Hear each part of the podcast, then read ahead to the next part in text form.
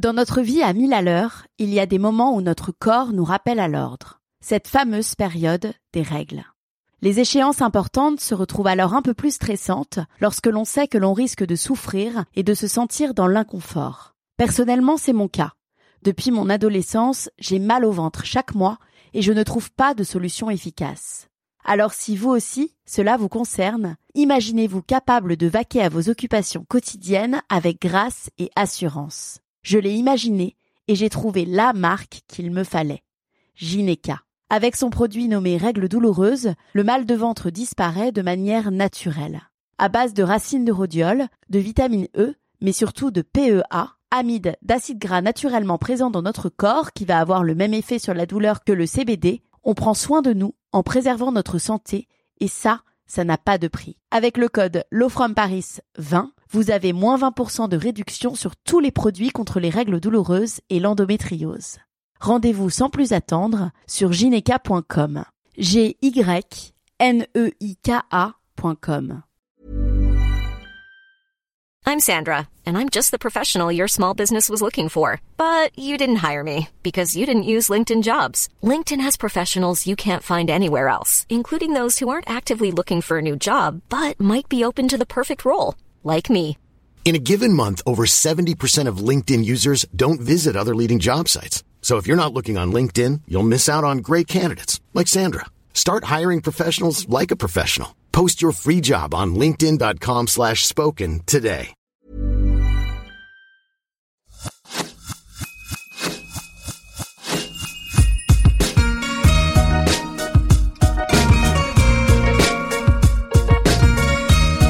Bonjour, je suis Laura Poliken, créatrice de contenus digitaux et vous souhaite la bienvenue sur l'Aléa, le podcast pour sortir de votre zone de confort.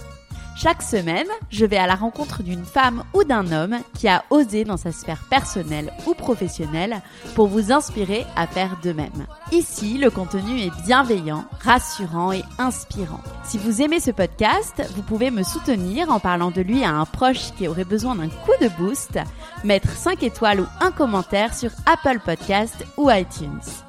Vous pouvez aussi partager votre épisode préféré en story sur Instagram en mentionnant le compte lalea.media et par la même occasion découvrir la communauté d'audacieux autour du podcast.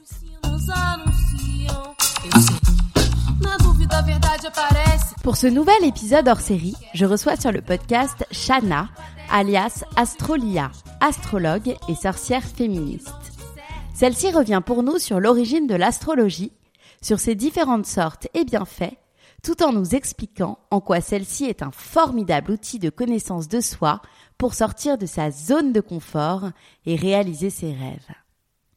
Bonjour Shana. Bonjour Laura. Je suis super contente de te recevoir sur le podcast pour un sujet hors série euh, qui va être autour de la sortie de zone de confort grâce à l'astrologie. Euh, J'ai beaucoup de questions donc euh, je vais essayer vraiment de voilà de poser les essentiels hein, parce que c'est vrai qu'il y a plein plein de choses que j'ai envie de savoir hein, et que tu partages tellement de choses intéressantes sur ton compte Instagram que vraiment euh, mais je vais commencer donc euh, par une question très simple. Est-ce que tu peux nous expliquer d'où vient l'astrologie et qu'est-ce que c'est? Alors, bah écoute Laura, déjà merci à toi d'avoir accueilli euh, sur ton podcast, ça fait plaisir. Alors, pour revenir vraiment au début de l'astrologie, en fait l'astrologie c'était de base perçu comme une science il y a plus de 5000 euh, ans d'ici. Donc l'astrologie, vraiment la pratique est née en même temps que l'astronomie d'une certaine manière. Donc vraiment en Mésopotamie, euh, il y a environ entre 5000 et 7000 ans d'ici, donc ça date, c'est vraiment une discipline qui est très très très très vieille l'époque, elle était vraiment associée à l'astronomie en tant que telle, d'où le fait que euh, quand on fait l'analyse d'un thème astral, toujours aujourd'hui, on va parler des planètes, on va parler de Vénus, de Mars, de Mercure, etc. Mais la différence avec l'astrologie, en fait, c'est que finalement, c'est plus basé sur la culture et sur vraiment, j'ai envie de dire, l'interprétation de symboles, notamment, plus que dire ah ben oui, vraiment le soleil dans telle constellation à ce moment-là. C'est pour ça qu'il y a eu euh, notamment bah, beaucoup de mouvements quand la NASA a découvert que l'inclinaison de la Terre avait changé et que le Soleil ne traversait plus 12 constellations mais 13 constellations de notre ciel. Et qu'il y a eu ce fameux euh, remous, j'ai envie de dire, tout autour du fameux signe du Serpentaire, qui n'en est pas un, qui est une constellation mais qui finalement n'est pas basée sur la roue du zodiaque comme elle a été créée et euh, comme elle est interprétée encore aujourd'hui, parce qu'il y a vraiment cette envie d'être dans une énergie, j'ai envie de dire, très euh, linéaire, droite, euh, où on sait calculer autant de signes et que tout est pair en fait au final dans l'astrologie. Donc voilà un petit peu. Donc à la base, c'était perçu comme une science, puis finalement, euh, ça a été relayé au compte un peu de bonnes femmes. Et d'ailleurs, en fait, à l'époque, donc il y a plus de 5000 ans d'ici, les astrologues qu'on connaissait, il n'y avait que des hommes.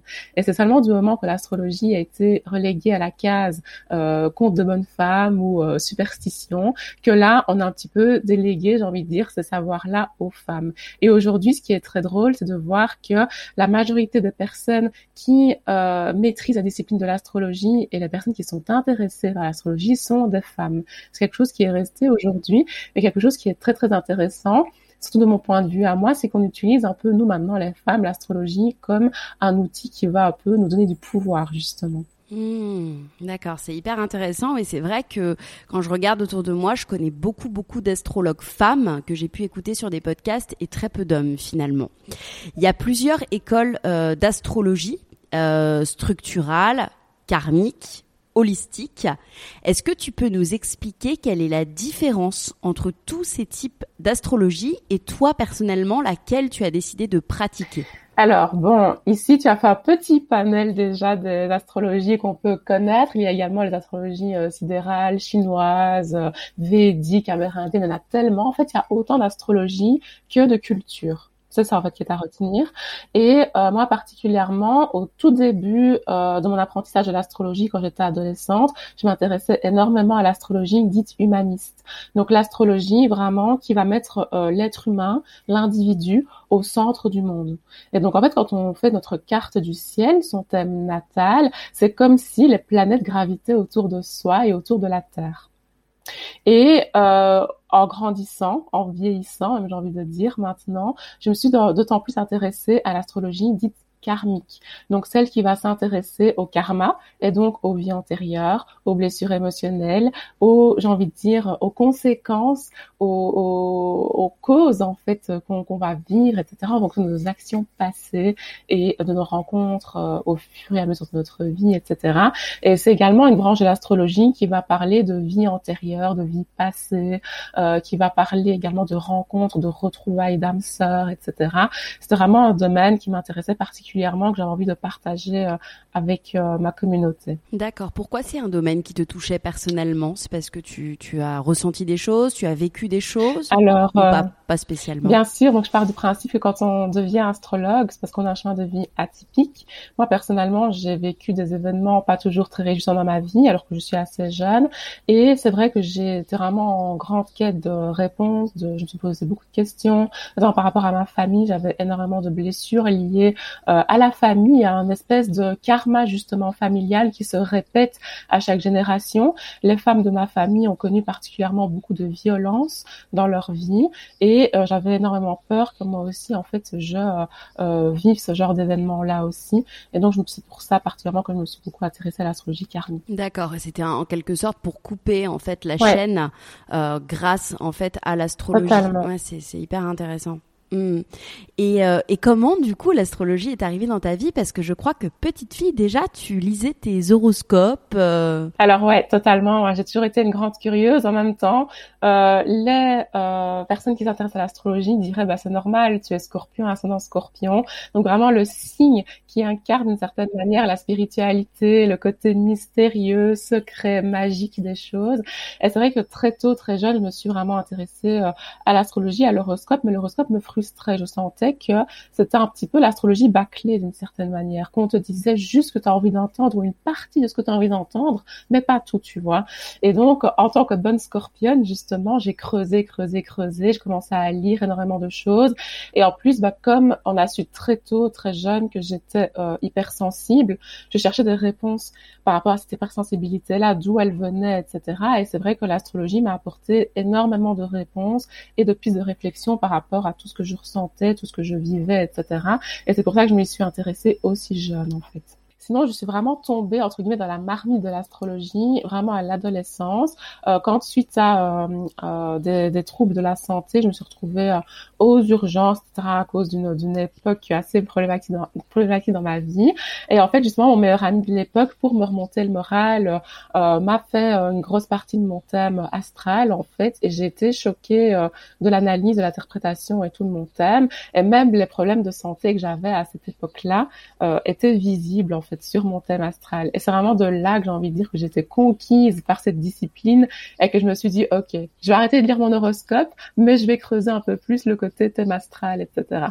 Waouh. Et donc, en fait, ton thème astral t'a permis de savoir, enfin, pourquoi tu, enfin, pas pourquoi, mais a permis de, mettre en lumière finalement les problèmes que tu avais et peut-être du coup, est-ce que elle, a mis aussi en lumière les réponses que tu devais euh, apporter pour aller mieux ou pas forcément? Pas forcément. Et c'est ça qui m'a énormément embêtée durant euh, toutes les années où j'ai étudié l'astrologie. C'est qu'en fait, l'astrologie met souvent euh, le doigt sur ce qui ne fonctionne pas, sur ce qui bloque, sur ce qui est problématique, etc. Mais elle apporte souvent peu de réponses, peu de solutions.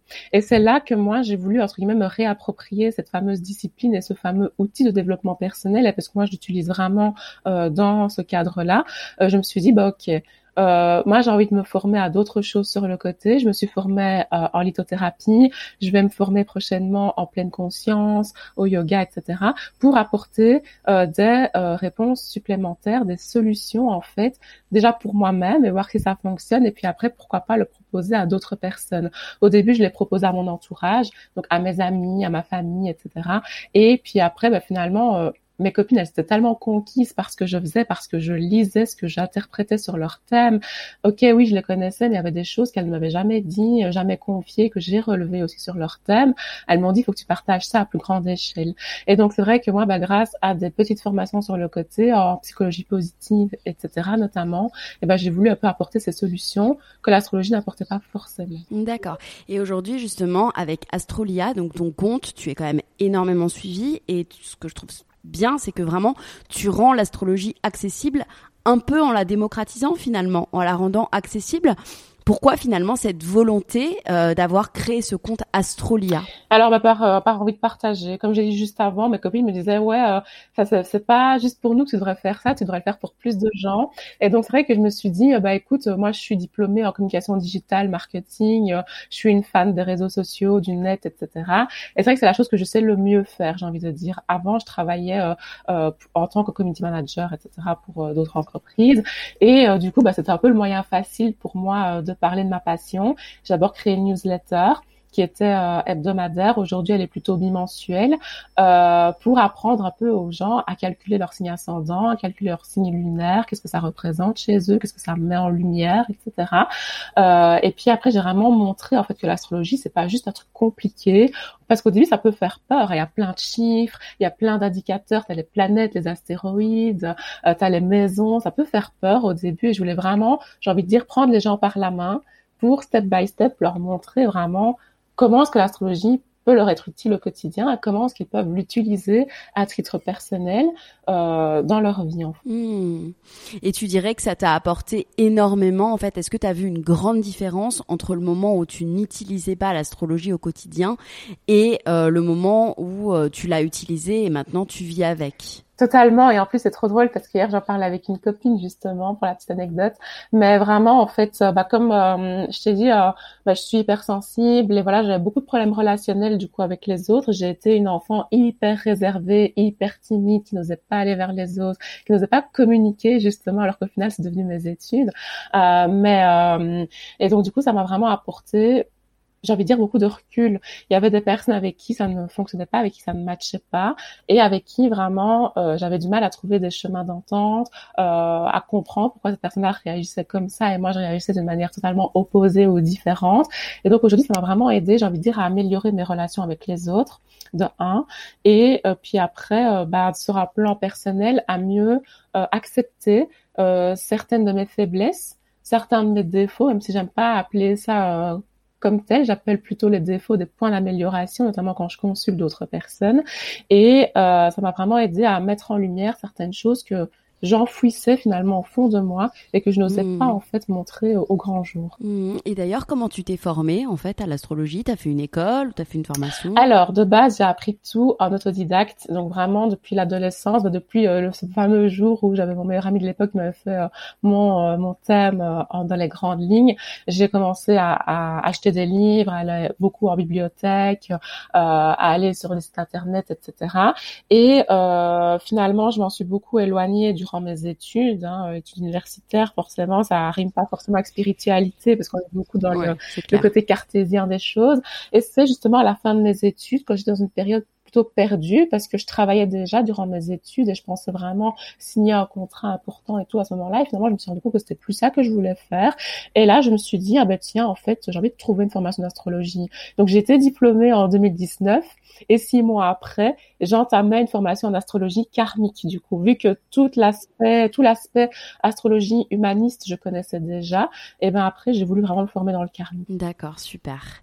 Et, euh, et ta mission, euh, quand on on regarde tes réseaux sociaux, ton site internet, c'est, elle est précise, c'est de reconnecter les femmes à leur féminin sacré grâce à l'astrologie. On entend beaucoup de choses aujourd'hui sur le féminin sacré. Euh, comment tu définirais toi cette notion et euh, comment justement l'astrologie peut nous éveiller à notre part de féminin sacré?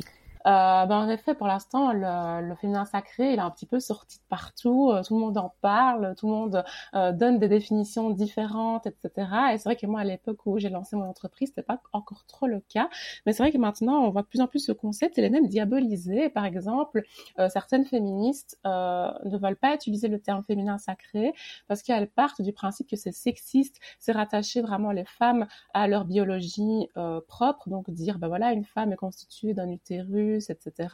Euh, elles, savent euh, euh, féconder d'une certaine manière. Et donc, ça rattache vraiment à cette idée de vulnérabilité, sexe faible, et puis aussi ce côté, les femmes sont émotives et sensibles, et pas les hommes, par exemple. Et donc, moi-même, je suis féministe et je suis totalement affirmée sur ce plan-là.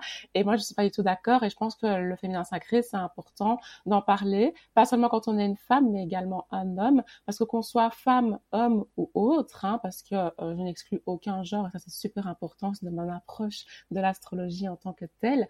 Euh, bah, en fait, je, je pars du principe qu'on a tous et toutes une part de masculin et de féminin sacré, parce qu'il y a le masculin sacré qui existe également. Au niveau du féminin sacré, qu'est-ce que je voulais vraiment mettre en avant avec ce concept? C'est le côté doux, bienveillant des choses, et notamment se reconnecter à son fort intérieur, vraiment cette notion de spiritualité qui nous est propre, comment est-ce qu'on voit son intériorité, comment est-ce qu'on vit avec soi-même d'une certaine manière, est-ce qu'on accepte en fait euh, ces émotions, les tourments émotionnels qu'on peut vivre, qu'on soit homme, qu'on soit femme ou autre à nouveau? Euh, et donc ça, c'était hyper important pour moi, vraiment, cette reconnexion à son soi intérieur, son soi profond. Et euh, vraiment, pour moi, c'est comme ça que j'imagine le féminin sacré, quoi. C'est un peu se reconnecter d'une certaine manière, bah, à notre âme en tant que telle quoi. C'est hyper intéressant et en trois mots, comment tu qu'est-ce que tu dirais en fait quelles sont les caractéristiques de la part d'homme et de la part de femme en fait en nous? Puisque chacun a une part d'homme qui peut développer et une part de femme, de féminin plutôt et de masculin. En trois mots en fait si tu donnais, les caractéristiques en fait de de chaque de chaque part. Alors, ben en fait, la part féminine, c'est la part de l'être, du ressentir. Donc oui, c'est vraiment tout ce qui est lié aux émotions, euh, à cette réflexion, à la contemplation et à l'introspection. Tandis que la part masculine, c'est la part plutôt de l'action, de l'agir. Et donc, c'est vraiment ce moment où on prend sa place, où on s'affirme, où on s'individualise d'une certaine manière, euh, et on passe à, l'action, quoi. Mais autant homme que femme, on peut être dans les deux et on peut se reconnecter autant à une part qu'à l'autre. Euh, moi-même, je suis une femme. Par exemple, j'ai une lune en bélier, donc une lune qui est dite dans des énergies masculines. Et c'est vrai que je suis beaucoup dans ces énergies d'action, je fonce, etc. Et des fois, justement, bah, c'est pour ça que je me suis notamment reconnectée autant à l'astrologie. L'astrologie m'a permis vraiment de me reconnecter à ma féminité et un peu de mieux comprendre notamment mes problèmes de santé qui étaient liés au fait que je m'identifiais énormément à la figure masculine comme elle est vue et interprétée dans notre société, en fait. D'accord, c'est hyper intéressant, vraiment. Euh, dans cette deuxième partie, en fait, j'ai vraiment envie qu'on rentre au cœur de l'astrologie et qu'on euh, qu'on voit un peu à quoi ça sert et à qui elle s'adresse et pourquoi en fait euh, euh, s'y intéresser. Donc déjà, euh, comment au quotidien on se sert de l'astrologie finalement? Alors ça, c'est vraiment propre à chacun et chacune à nouveau. Mais l'astrologie, bah, tout simplement, on peut s'en servir en étant juste intéressé, vraiment en se disant, oh, tiens, ça m'intéresse, je vais peut-être aller lire mon horoscope, mais à nouveau, moi j'engage toujours et j'invite plutôt les gens euh, à euh, savoir quand ils lisent leur horoscope et lisent qu'une partie de leur carte du ciel et que ce n'est pas à prendre au pied de la lettre, par exemple. Euh, je les invite vraiment à essayer de mieux comprendre ce que signifie en fait leur signe astrologique. Je pense vraiment que ce serait le premier step, quoi, le premier pas à faire quand on veut s'intéresser à l'astrologie et l'intégrer dans son quotidien, c'est se dire ah ben tiens oui, soi-disant je suis Bélier ou je suis Vierge. Et qu'est-ce que représente en fait ce signe de l'astrologie, quelles sont ces énergies? Et à quel pourcentage, à quel point est-ce que je m'identifie à ces énergies-là qui sont représentées par ce signe. Hmm. Et rien que faire ce travail-là, dire ah bah oui c'est vrai, je suis Vierge et je suis méthodique, je suis plutôt perfectionniste, mais par contre je me reconnais pas dans le côté terre à terre, parce que moi, je suis plutôt une personne lunatique qui est un peu euh, ailleurs, etc. Et déjà un peu faire la démarche de mieux se connaître et de mieux comprendre un peu ce que l'astrologie peut nous apporter comme information sur soi. En fait, moi, je parle vraiment du principe que l'astrologie, elle met des mots sur des choses qu'on n'arrive pas forcément au quotidien à, euh, à exprimer, à comprendre à ressentir en fait tout simplement. Donc là c'est vraiment la première démarche que j'invite souvent euh, euh, à faire en fait par rapport à l'astrologie. Quand on a envie d'aller plus loin, c'est de comprendre en fait ses relations avec les autres. Ah ben tiens, on va analyser finalement autour de soi à quelle période sont nés les gens qu'on côtoie le plus? À quelle période sont nés du coup euh, notre cercle de meilleurs amis? Notre famille, par exemple, avec qui on a des, liens d'attache ou des liens justement des fois un petit peu tendus. Et qu'est-ce que ça montre en, astrologie? Est-ce que cette personne-là correspond bien à ses énergies, du coup, par exemple, de son signe solaire aussi? Donc, c'est vraiment à chaque fois un petit questionnement. Je trouve vraiment que c'est un petit chemin initiatique que l'astrologie par rapport à soi, la relation qu'on entretient avec soi-même et la relation qu'on entretient avec les autres. Hmm. Ah, c'est vraiment comme ça que je l'applique. Et puis après, bah, bien sûr, ça peut vraiment aider dans des moments clés. Et là, c'est quand on va vraiment creuser en profondeur dans l'astrologie, quand on va vouloir faire la lecture de sa carte du ciel, quand on va peut-être consulter un astrologue, c'est souvent une période très charnière de la vie lors d'une reconversion professionnelle. Ouais, exactement. Euh, Moi, justement, euh, c'est ça. Mmh. C'est exactement ça. Moi, en fait, euh, ce podcast, il est vraiment pour sortir de sa zone de confort. Donc, c'est pour se reconvertir, pour se séparer et se mettre en relation avec quelqu'un d'autre. Enfin, c'est vraiment toutes les sorties de zone de confort. Et on peut typiquement utiliser en fait l'astrologie pour justement sortir de sa zone de confort et faire autre chose qui nous correspond, qu'on pensait pas à la base en fait. Totalement. Et c'est vraiment pour ça en fait que j'ai commencé à consulter, à faire des ateliers en groupe également. Euh, C'était vraiment pour euh, amener un peu cette dynamique de bah tiens en fait t'as tel point fort, t'as tel don et tu l'enfouis depuis des années, tu le fais pas ressortir alors que si tu laissais vraiment, j'ai envie de dire, tu laissais tomber cette façade et que tu t'assumais tel que tu es, et eh ben en fait là la, la période de transition inconfortable que tu es en train de vivre, bah, elle pourrait se clôturer et tu pourrais ouvrir le chapitre suivant. Hmm. Et donc en consultation, tu proposes donc euh, de réaliser des thèmes euh, astral, astro, je ne sais pas comment on dit, thème astral. thème astro. thème astro.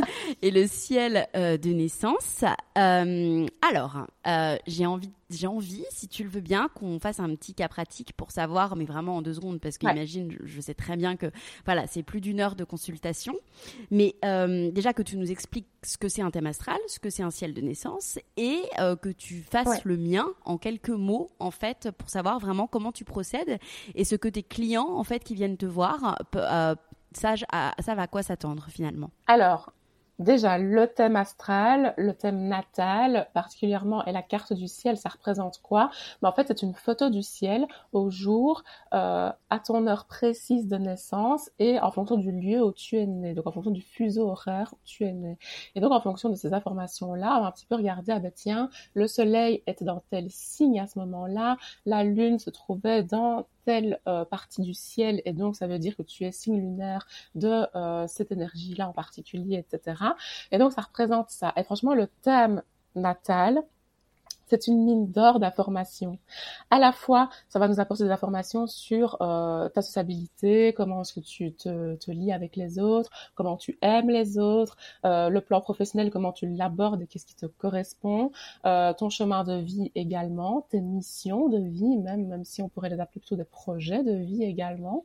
Ça va vraiment être une mine d'or énorme, même par rapport à la santé. Pour l'instant, je suis en train de me former, parce que l'astrologie en ce moment continue, je suis en train de me former en astrologie médicale. Et par exemple, on peut même donner des indications par rapport à la santé d'une personne. Et donc, c'est vraiment hyper riche comme outil. Et c'est pour ça que j'adore euh, l'utiliser vraiment dans la pratique du développement personnel.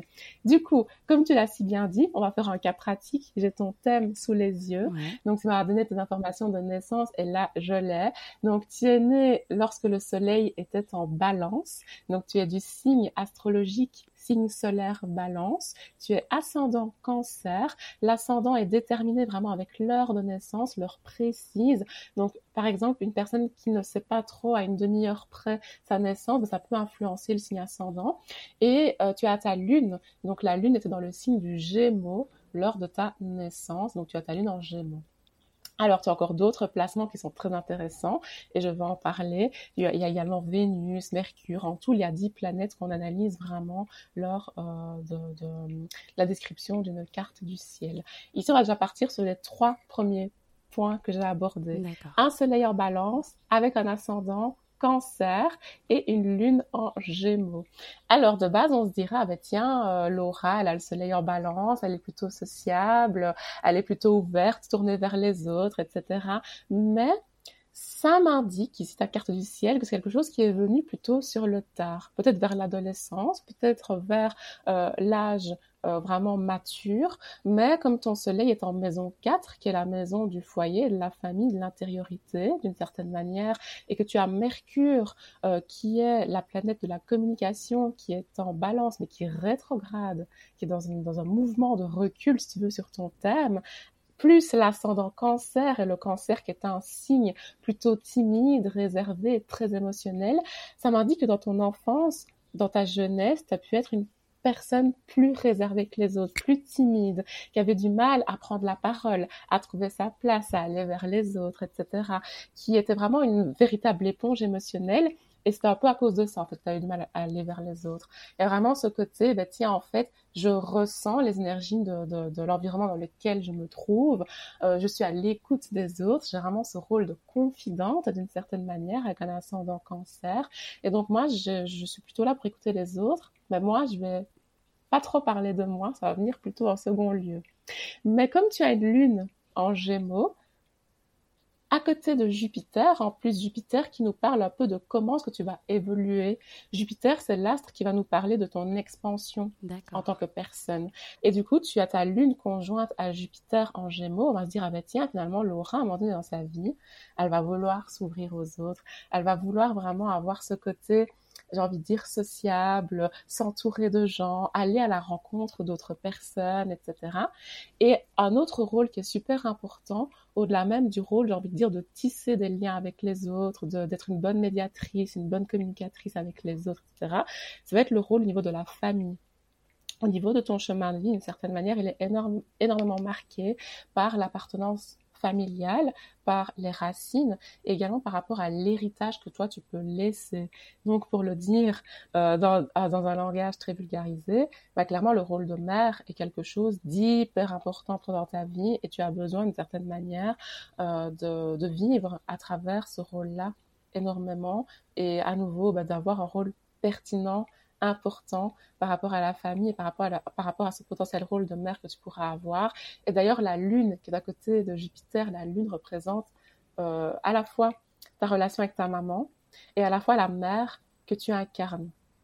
Et donc, comme on a ce côté expansion à côté du rôle symbole de la mère, eh ben, c'est quelque chose vraiment qui ressort très fort. En plus, tu as une lune qui est super bien aspectée, qui n'a pas de mauvais aspect tout sur ton thème. Donc voilà, c'est quelque chose d'assez fort. Je vais déjà m'arrêter ici. c'est hallucinant parce que non mais c'est impressionnant parce que tout ce que tu me dis c'est vrai mais c'est ultra vrai en fait. C'est pas c'est pas genre vrai un peu, c'est c'est ultra vrai. Et en fait, c'est ça qui me qui me fascine, c'est qu'en fait comment enfin déjà, j'ai deux questions par rapport à ça qui me viennent. Est-ce que un thème astral et un ciel de naissance est un outil qui prédit le futur? Et ensuite, comment expliquer que tant enfin en fait, là, je m'explique, c'est que souvent, euh, les, petits horoscopes qu'on va lire dans les, dans, les, dans les magazines, ça va être un peu décrié. Qu'est-ce que tu penses de ces, de ces petites annonces? Alors, première chose, est-ce que le thème astral prédit? Je ne pense pas qu'il prédit, je pars du principe qu'il prévoit. Donc, il y a vraiment une différence entre prédiction et prévision. C'est quoi la différence du coup? Bah, Une prédiction, c'est ce que tu vas aller chercher quand tu vas aller rencontrer un ou une médium et euh, que tu vas lui demander, ben voilà, j'aimerais lancer euh, une entreprise ou un projet, euh, quand est-ce que c'est favorable? Et le médium, il va se connecter aux énergies invisibles et il va te dire, ah ben tiens, là j'ai un flash, tel jour, telle période, c'est à ce moment-là que ça va se réaliser. D'accord. Et des fois, tu ne lui dis même rien, le médium, il se connecte à tes énergies, il voit les choses, il les prédit.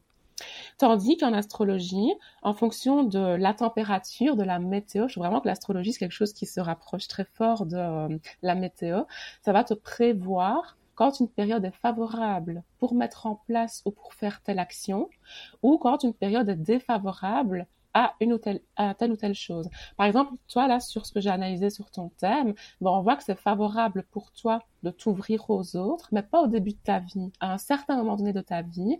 Et puis après, on prévoit que le rôle de maman sera quelque chose d'hyper important sur ton chemin de vie. Hmm. Mais imaginons, tu vois, euh, on pourrait bien l'interpréter autrement et te dire, le rôle par rapport à la famille est important, ça pourrait très bien être un rôle de marraine aussi, en dehors d'un rôle de mère. Tu oui, oui, bien sûr. En tout cas, le rôle, vraiment, j'ai envie de dire, d'être guide dans le secteur familial, il est hyper présent, tu vois, c'est un peu hmm. ça.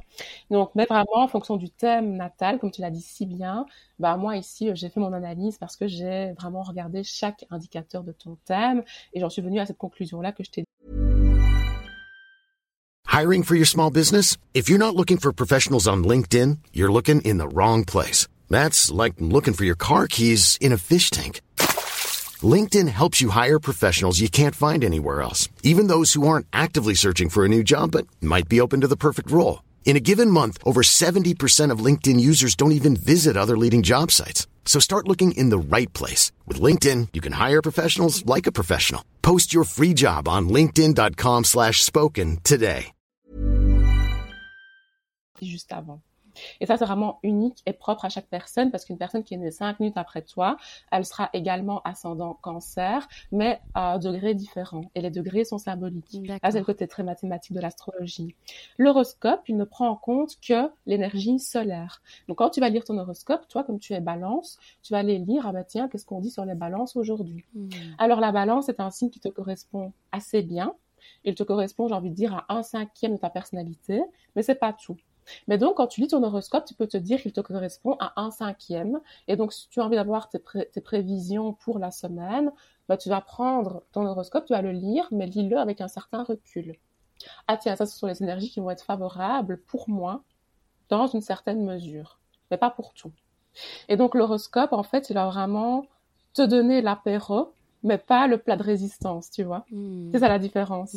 Et donc c'est comme ça qu'il faut voir l'horoscope et c'est pour ça qu'au final c'est quand même une pratique qui survit parce que comme le soleil représente en général un quart, un cinquième de la personnalité d'un individu, bah, c'est normal que c'est de ça dont on parle tout le temps et que ton signe astrologique, tu le connais depuis euh, limite que tu es né. Tu ne te rappelles même plus de quand est-ce que tu as su que tu étais balance, comme tu ne te rappelles plus de quand est-ce que tu t'appelais Laura, tu vois. tu l'as toujours su d'une certaine manière. Et donc, c'est pour ça que euh, c'est euh, instauré, j'ai envie de dire, très, de manière très solide dans notre société. D'accord. Et tout à l'heure, tu as utilisé juste un terme de planète rétrograde. Rétrograde, est-ce que tu peux juste nous éclairer en deux mots sur ce sujet pour qu'on comprenne bien ce que c'est alors, en effet, on en parle de plus en plus. Et d'ailleurs, c'est trop drôle. Le Mercure rétrograde, comme tu as sur ton thème astral, en fait, ça euh, représente donc la planète Mercure qui, euh, depuis la Terre, si on prend un télescope et qu'on l'observe, durant cette période de rétrograde qui dure généralement deux, trois semaines, ça arrive généralement deux à trois fois par an, on a l'impression, en fait, depuis euh, la Terre, que la planète fait un mouvement de recul, qu'elle fait marche arrière, en fait, sur elle-même, ce qui est mathématiquement et physiquement impossible. Une planète ne peut pas faire un mouvement de recul. Mais depuis des milliers d'années que l'astrologie existe, les astrologues ont remarqué que durant cette période-là, euh, il y avait un impact sur les êtres humains. Hmm. On parle de Mercure rétrograde. Mercure, c'est la communication. Et comme je t'ai dit, chez toi, c'est quelque chose qui a pu impacter fortement ta manière de communiquer, d'aller vers les autres. Mais les autres planètes rétrogrades également. Vénus rétrograde. Vénus parle de l'amour et donc bah, quand Vénus rétrograde, il va y avoir plus de conflits au niveau relationnel, au niveau amoureux par exemple. Si c'est Mars qui est rétrograde, on va avoir plus de difficultés par rapport à la mise en action, mise en pratique des choses, vu que Mars est la planète de l'action. Mmh. Donc voilà. Mais c'est juste une illusion d'optique, mais elle a vraiment un impact et c'est d'observer un petit peu ce qu'il se passe et les événements qui se produisent durant les périodes de Mercure, Vénus, Mars ou Pluton rétrograde. Hmm, c'est vraiment passionnant. J'aime merci beaucoup. J'aime vraiment beaucoup, beaucoup ce que, enfin, ce que tu dis. C'est vraiment intéressant. Il euh, y, a, y a dans, ton, dans tes accompagnements, euh, tu utilises euh, beaucoup d'accessoires hein, comme des pierres semi-précieuses, comme des, comme des bijoux aussi également.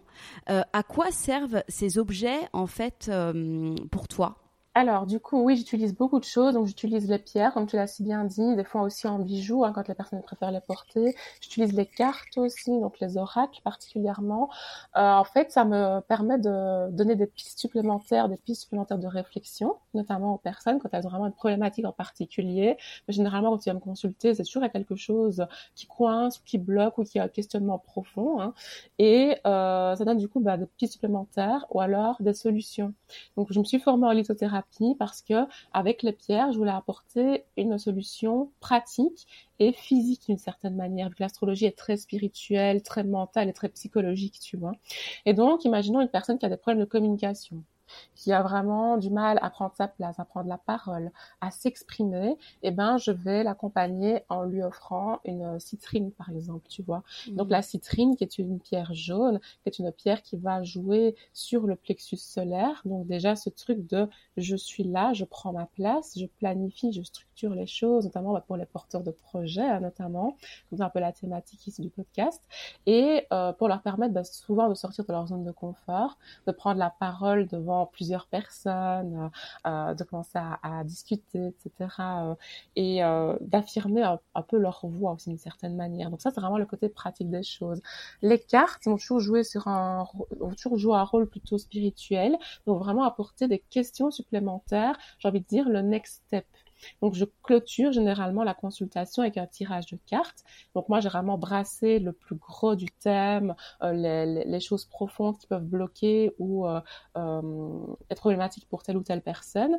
Et à la fin, avec le tirage de cartes, souvent, ça va apporter des pistes de réflexion. Ça va vraiment poser des questions très claires et très pertinentes à la personne par rapport à sa problématique du moment, à ce qu'elle doit se dire après notre rendez-vous pour avancer à son rythme, etc., sereinement, en douceur, etc. D'accord. Et alors, bah, c'est vraiment comme ça que, j'utilise les différents outils euh, à disposition. D'accord. Depuis 2020, on en parle beaucoup euh, et justement, je voulais avoir ton éclairage sur ce sujet. On est rentré dans l'ère du verso qui est basé sur euh, le vivre ensemble, sur la communauté. Est-ce que tu peux nous expliquer ce que cela veut dire? Alors, déjà, une petite critique personnelle. Donc, en fait, on n'est pas explicitement dans l'ère du verso. Donc en fait, cette année-ci, donc euh, euh, fin 2020, donc le 18 décembre 2020 exactement, on a une planète euh, lourde, comme on appelle ça en astrologie, une planète lente qui est entrée dans le signe du Verseau, c'est Saturne. Deux jours après, Saturne a été suivi de Jupiter qui est également entré dans le signe du Verseau. Mais il faut savoir qu'un an auparavant, un an et demi, deux ans même auparavant, il s'est exactement passé la même chose dans le signe du Capricorne. Saturne et Jupiter ont transité dans le signe du Capricorne et il y a également Pluton qui aujourd'hui, encore à l'heure où on se parle, est toujours en Capricorne. Et pourtant, on n'a pas parlé d'ère du Capricorne. Mais certains astrologues avaient prévu le confinement et une pandémie mondiale grâce à ces indicateurs-là. Ah Donc, ce sont des planètes qui sont importantes. Donc voilà, ça c'est sûr. Ce sont des planètes qui sont importantes. Et donc le fait qu'aujourd'hui ces planètes-là sont dans le signe du Verseau, à part Pluton, qui transitera officiellement dans le signe du Verseau en mars 2023, ça annonce un changement, notamment sur le plan collectif, parce que le Verseau a une très belle signification en astrologie. Le Verseau, c'est le signe philanthrope.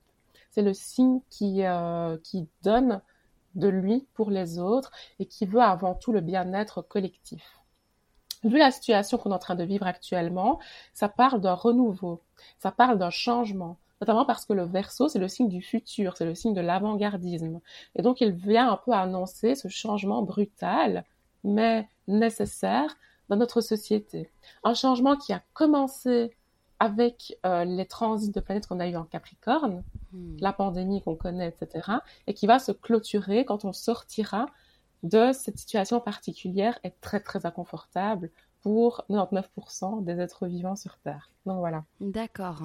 Mais on n'est pas euh, vraiment dans l'ère du Verseau, mais clairement on a énormément d'énergie. Et au mois de février 2021, on avait six planètes en Verseau. On avait ce qu'on appelle un stellium, donc un amas de planètes dans le même axe, dans le même signe dans le ciel. C'est énorme. Et il s'est passé énormément de choses d'ailleurs durant la période de février-mars 2021. Hmm. il va encore s'en passer d'autres.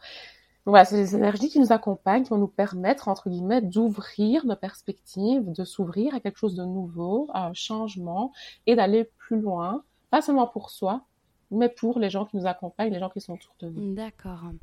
Et selon les astres et la carte du ciel, toi, est-ce que tu peux nous dire finalement comment s'annonce cette euh, fin d'année 2021, l'année 2022 Je ne sais pas si c'est peut-être un peu prématuré.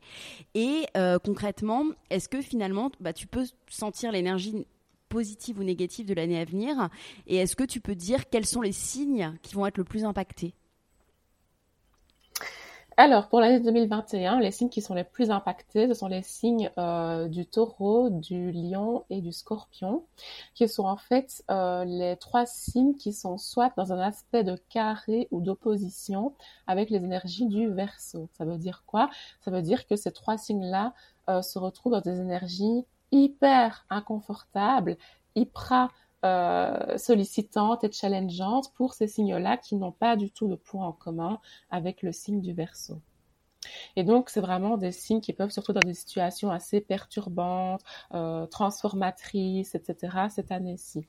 Et donc, on pourrait voir ça d'un œil négatif. Et moi, comme euh, j'ai Mercure en Sagittaire et que toujours le côté positif des choses, je trouve qu'un challenge, bah, c'est sortir de sa zone de confort. Et donc, justement, c'est l'occasion de faire quelque chose de nouveau, quelque chose qu'on n'a jamais fait dans la vie avant. Première chose. Alors, les autres signes qui sont touchés de manière plutôt favorable, ce sont tous les signes d'air et de feu, à part le lion, du coup. Donc, ce sont les signes du verso, euh, des gémeaux, euh, de la balance, euh, du sagittaire et du bélier qui sont touchés favorablement ces signes-là vraiment vont vivre une belle année 2021, malgré le contexte actuel qu'on vit euh, sur le plan euh, collectif, etc. D'accord. À partir de 2022, on va avoir Jupiter qui va transiter dans le signe du poisson. Et là, bah pour les euh, personnes dont, j'ai cité avant, les scorpions et les taureaux particulièrement, ça va être un peu ouf, on souffle un peu, tu vois. Le poisson veut leur apporter de bonnes énergies et tout, et vient apporter de bonnes énergies du coup pour les signes de terre et d'eau, donc cancer, capricorne, vierge. Euh, poisson également. Euh, et je pense que j'ai oublié un signe, le cancer. Donc le cancer également, ça va être de bonnes énergies pour eux. Donc voilà un petit peu comment ça s'annonce. on a un petit peu, j'ai envie de dire, une trêve l'été, parce qu'en été, on va quand même avoir pendant deux petits mois Jupiter qui va déjà être en poisson, qui va quitter le signe du Verseau pour aller en poisson de fin mai jusqu'à mi-juillet. Mais euh, bah, Jupiter va rétrograder et va retourner dans le signe du Verseau jusqu'à la fin de l'année 2021. D'accord. Ok. Et euh, j'avais une question, j'ai oublié. Euh, j'avais une question tu étais en train de parler. Attends, ça va me revenir. Euh, oui, je voulais te demander, euh, l'ascendant, il compte comment par rapport à ces analyses? C'est toujours, on prend en, compte le signe astrologique et l'ascendant. Je crois, je crois savoir que l'ascendant, il prend le dessus à partir de 40 ans, non? Dans une vie. Alors, ça, c'est une intox par rapport aux 40 ans. Alors, par rapport euh, à l'analyse de soi et du thème en général, moi, ce que je conseille toujours, c'est de connaître son signe astrologique, mais tout le monde le connaît, le signe ascendant et le signe lunaire. C'est vraiment les trois indicateurs les plus parlants euh, pour une personne, c'est vraiment trois parts de sa personnalité qui sont bien distinctes. L'ascendant représente en fait ta face sociale, comment tu interagis avec les autres, comment les autres te perçoivent, et ça représente même ton apparence physique en fait l'ascendant. Et euh, c'est quelque chose qui, oui, s'affirme davantage avec l'âge. Et je t'en ai parlé quand je t'ai fait ton analyse juste avant. L'ascendant, vraiment, il se marque de plus en plus au fil du temps. Et euh, ça vient un peu, j'ai envie de dire, s'égaliser, s'équilibrer avec les énergies de ton signe astrologique. Mais ça peut prendre le dessus, pas forcément à l'âge de 40 ans, ça peut prendre le dessus déjà très jeune, déjà à l'adolescence, vers 30 ans. Chez certaines personnes, ça prend le dessus après 40 ans, vers 50, 60 ans, et pour certaines, ça ne prend jamais le dessus parce qu'elles ont trop d'énergie dans leur signe solaire dans un autre signe de leur carte du ciel. Euh, donc voilà. Et alors le signe lunaire, il représente ton intimité, tes émotions, euh, comment les personnes qui te connaissent le mieux dans ta vie, donc ta famille, ton partenaire de vie, tes enfants, etc., te perçoivent? Ils ne te perçoivent ni comme la balance, ni comme le cancer. Ils vont te voir comme une gémeaux, par exemple, tu vois. Hmm. Et donc ça, c'est vraiment quelque chose d'hyper important à connaître aussi. C'est un peu ton jardin secret, d'une certaine manière, ta lune. Et euh, c'est hyper puissant sur un thème, et particulièrement sur un thème de femme. Donc voilà. D'accord.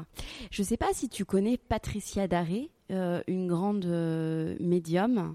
Elle parle en fait de taux vibratoire qui change et que ce qui pourrait expliquer un grand mal-être en fait chez certaines personnes aujourd'hui. Est-ce que tu peux nous dire quelque chose dessus ou si tu n'es pas au courant, il n'y a pas de souci euh, si tu... Oui. Ouais. Alors, si je suis au courant, et c'est d'ailleurs la raison pour laquelle je trouve que mon activité s'est lancée à point parce que oui, en fait, mon rôle, c'est vraiment d'accompagner ces personnes-là qui peuvent se sentir dans un mal-être par rapport à ce changement de taux, de taux, oh, de taux vibratoire. Donc clairement, on est vraiment dans une phase de transition. Ici, la, la Terre, d'une certaine manière, elle a commencé un nouveau cycle. Euh, elle est en pleine transition. Il y a plein de choses qui doivent changer avec elle. Et j'ai envie de dire qu'on est un peu obligé de s'adapter parce que bah, c'est la Terre-mère, tu vois. Mm. Et donc, elle a totalement raison, du coup, Patricia, en parlant de ce fameux changement de taux vibratoire.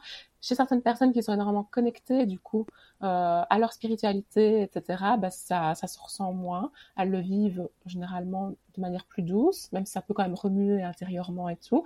Mais c'est vrai que pour certaines personnes, ça peut être très difficile à vivre. Et c'est là que euh, des thérapeutes, euh, des euh, experts dans différentes disciplines spirituelles, comme les astrologues, mais comme les lithothérapeutes, les personnes qui pratiquent le reiki, les médiums ou encore les masseurs énergétiques, etc., interviennent parce que toutes ces personnes-là accompagnent du coup les personnes qui peuvent se sentir vraiment dans une énergie j'ai envie de dire faible hein, et euh, compliqué actuellement. D'accord. Et c'est en fonction des signes ou non, rien à voir C'est par rapport à nos croyances ou... Euh, c'est plutôt par rapport euh, à ton thème natal en tant que tel. On peut le voir si une personne elle est plus connectée qu'une autre, auto-vibratoire, si elle ressent plus facilement les choses ou pas, tu vois. Toi, par exemple, avec un ascendant cancer, tu vas être plus réceptif qu'une autre personne, tu mmh. vois. D'accord. Euh, en astrologie, on parle euh, de beaucoup de nouvelles lunes en balance, de nouvelles lunes en verso. Euh, et d'ailleurs, les nuits de nouvelles lunes, on s'aperçoit, enfin c'est une vérité générale, qu'il y a des, par exemple plus de naissances, que le sommeil est perturbé, notamment chez les femmes. Est-ce que tu peux nous dire quelques mots dessus?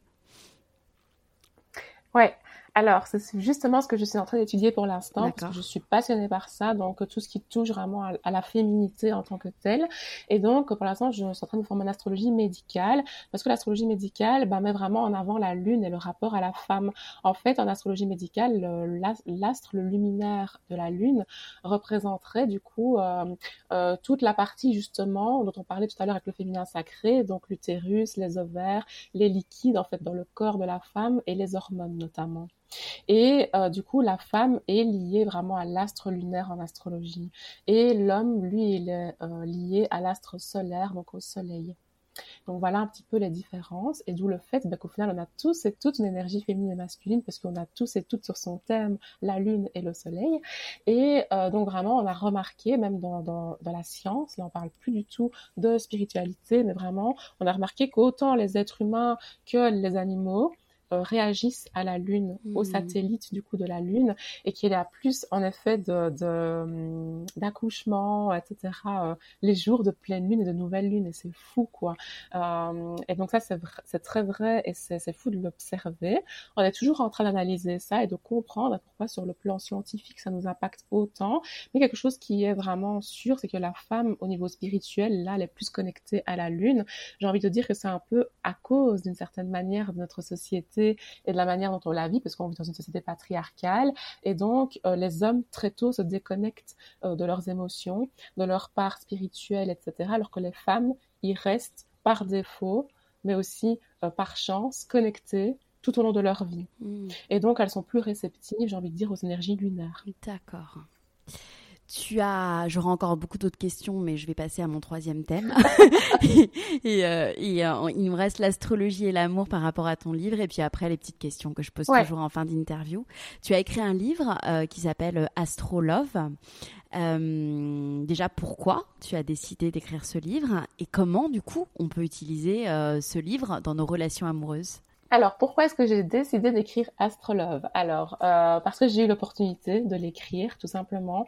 Donc, j'ai été contactée par Sophie, qui est la responsable éditoriale de chez euh, Collection IH, et euh, qui adorait euh, mon approche moderne et très jeune de l'astrologie, et notamment mon approche de l'amour également, parce que c'est vrai que je suis une grande amoureuse de l'amour. J'ai Vénus en balance sur mon thème, donc Vénus est dans son propre signe, le signe de l'amour, et j'en parlais énormément sur les réseaux aussi de l'amour, en dehors de mmh l'astro contacté, elle m'a dit oh, ça te dirait d'écrire euh, Astrolove, euh, d'écrire vraiment sur euh, la pratique astrale via l'amour.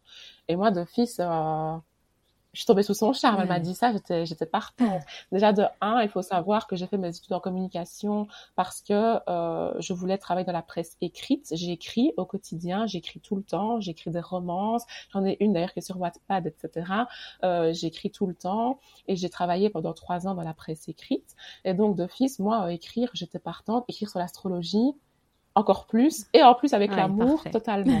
et donc euh, ce que j'aimais beaucoup c'est que euh, l'astrologie a vraiment un point de vue très particulier sur l'amour. L'astrologie part du principe qu'on se met en couple avec une personne qui vient nous compléter et qui vient mettre en lumière euh, nos forces, nos, nos, dons, nos qualités et qui vient nous aider à travailler nos défauts et nos points d'amélioration.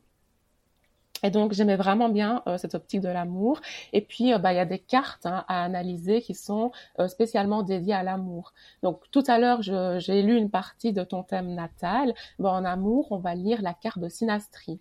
La carte de synastrie, c'est quoi? C'est la superposition des deux thèmes astro des partenaires. Donc, on va vraiment analyser le thème du partenaire A, le thème du partenaire B, et puis après les superposer pour voir quels sont les points d'accroche de ces deux personnes-là et quels sont les points de discorde de, ces deux personnes-là. Est-ce qu'elles sont faites pour vivre ensemble sur le long terme ou pas, et ainsi de suite. On a également le thème composite, dont je n'ai pu que parler brièvement dans Astrolove, parce qu'Astrolove fait déjà 300 pages, mais il y a encore beaucoup de choses à dire sur cette thématique-là, mais euh, il fallait me canaliser et euh, rester accessible aussi pour les personnes qui découvrent l'astrologie. Et donc, euh, il y a vraiment plusieurs cartes, etc., à analyser, plusieurs réponses à, à, nouveau à avoir. Et par exemple, en consultation, j'ai déjà eu des personnes qui venaient de subir une rupture assez forte, troublante et euh, puissante dans leur vie et qui étaient en quête de réponses. Et ce genre d'analyse de cartes du ciel leur ont apporté vraiment les réponses qu'elles souhaitaient avoir et pourquoi est-ce que cette rencontre-là les a marquées plus qu'une par exemple. Et c'est vraiment cette bienveillance-là que je voulais apporter avec Astrolove. Vraiment ce côté, déjà, connais-toi toi-même, parce qu'en te connaissant toi-même, tu vas comprendre quel genre de personne tu attires, quel genre de personne avec qui tu dois avancer sur ton chemin de vie et pourquoi est-ce qu'une relation a bien fonctionné, mais pourquoi est-ce qu'une autre a mal fonctionné aussi. Et donc, en dehors de la théorie sur l'astrologie, en fait, ce livre, il est découpé en trois parties. La première partie, c'est sur le thème natal et la théorie, vraiment sur l'histoire de l'astrologie, mhm. etc. La deuxième partie, elle est axée sur le développement personnel, vraiment apprendre à te connaître, apprendre à connaître ton profil amoureux. Et puis, euh, il y a des rituels, des questions qui te sont posées, etc. Tu peux même écrire, coller des choses et tout dans le livre. Et troisième partie, c'est euh, compréhension d'une compatibilité amoureuse ou relationnelle. D'accord passionnant. Mais écoute, on mettra euh, toutes les coordonnées de ce livre dans les notes de l'épisode pour le retrouver et pour se le procurer. On va finir par des questions euh, d'ordre plus général. Euh, voilà, l'idée c'est d'y répondre naturellement. quelles sont les questions que l'on te pose le plus en général, que ce soit sur tes réseaux sociaux, que ce soit dans tes coachings Et quelles sont les réponses à ces questions justement? Alors, la réponse qu'on me pose le plus souvent, c'est tout ce qui touche à l'amour, est-ce que je suis compatible avec cette personne-là ou pas, etc. Et donc là, on analyse la carte de synastrie.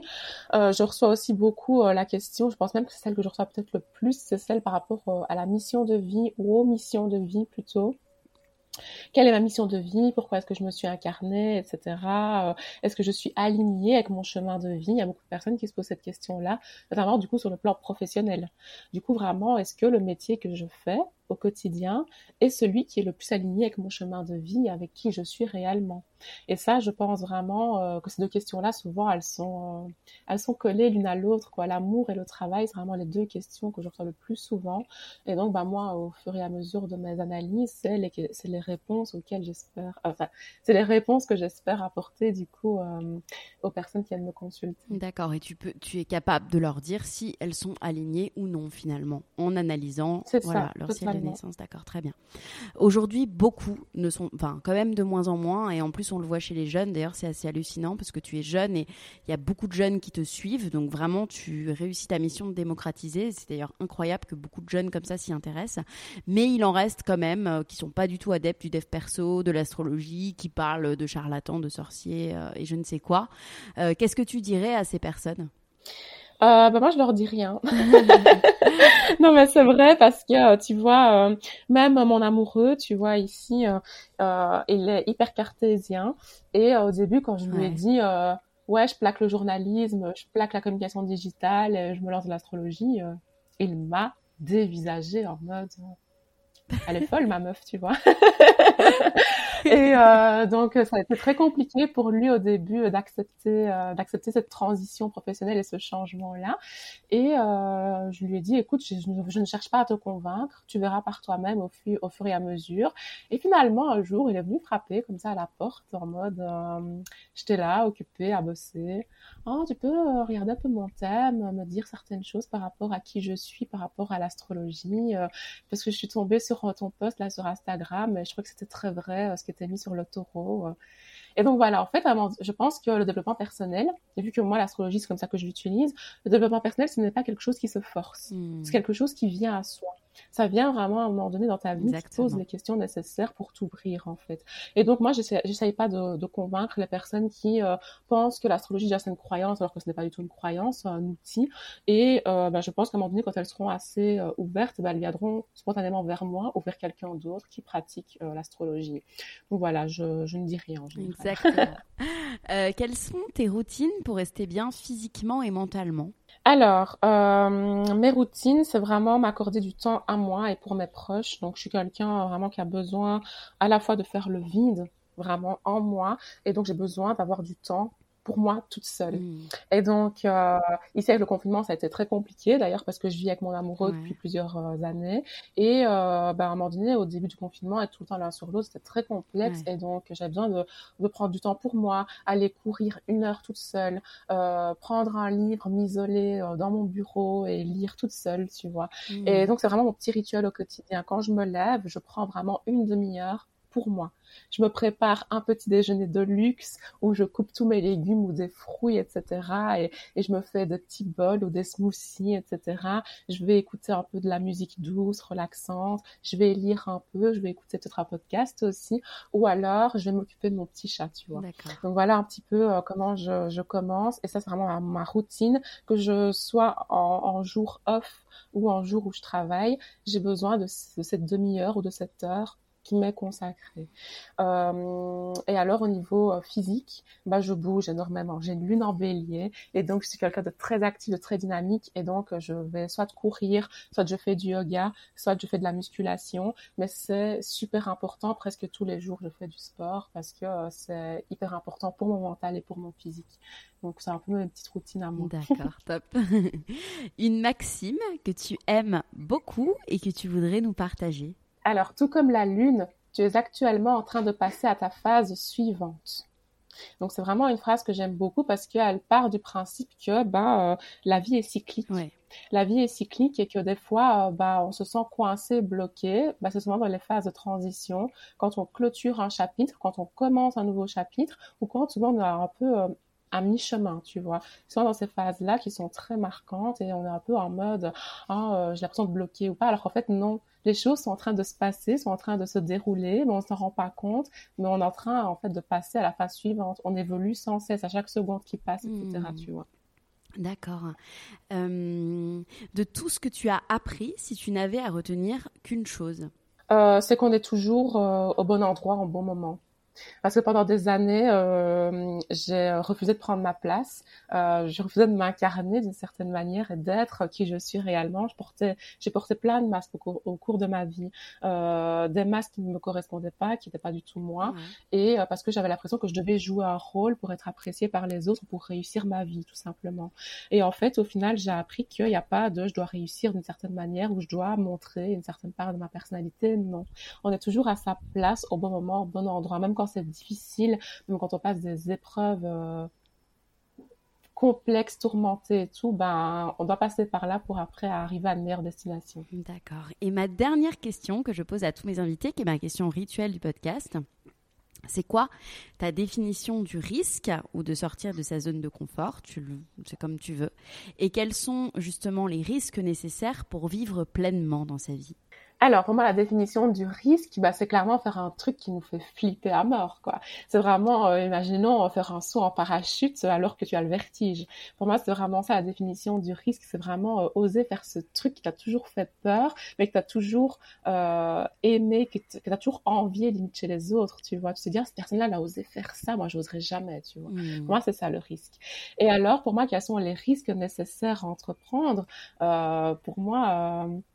Euh, ils sont tous à prendre. Franchement, euh, moi, je suis vraiment une vraie tête brûlée, tu vois. Euh, mais je fonce et euh, je pense que tout le monde devrait foncer plus. Et c'est quelque chose qu'on nous dit pas assez souvent. Souvent, on nous dit d'être modeste, de ne pas se brûler les ailes, de ne pas brûler les étapes. Je trouve franchement que cette expression, elle a pas de sens. Brûler les étapes, ça veut dire quoi au final? On n'a pas tous et toutes le même chemin de vie et on va pas tous et toutes vivre les mêmes épreuves, tu vois. Et donc, au final, je pense que c'est un truc qui te fait vibrer vas-y, quoi, mmh. fais-le, ose prendre le risque, peu importe.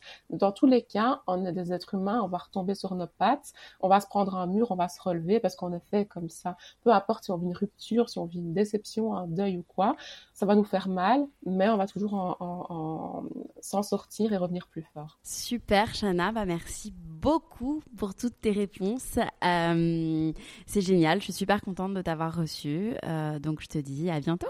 Ah bah, merci à toi Laura encore et euh, à bientôt. Cet épisode est maintenant terminé et j'espère qu'il vous aura inspiré autant que moi. À très vite sur le compte Instagram lalea.media pour découvrir les coulisses du podcast et à bientôt pour un nouvel épisode. Step onto the legendary clay courts of Roland Garros, where the world's best players battle it out for a chance to win the French Open title. Tennis Channel Plus is your place to watch. Stream every court from your phone or smart TV, live in HD. Don't miss a moment with daily live coverage and match replays on demand, beginning Monday, May 20th. Be there for all the unforgettable moments. Stream now with Tennis Channel Plus.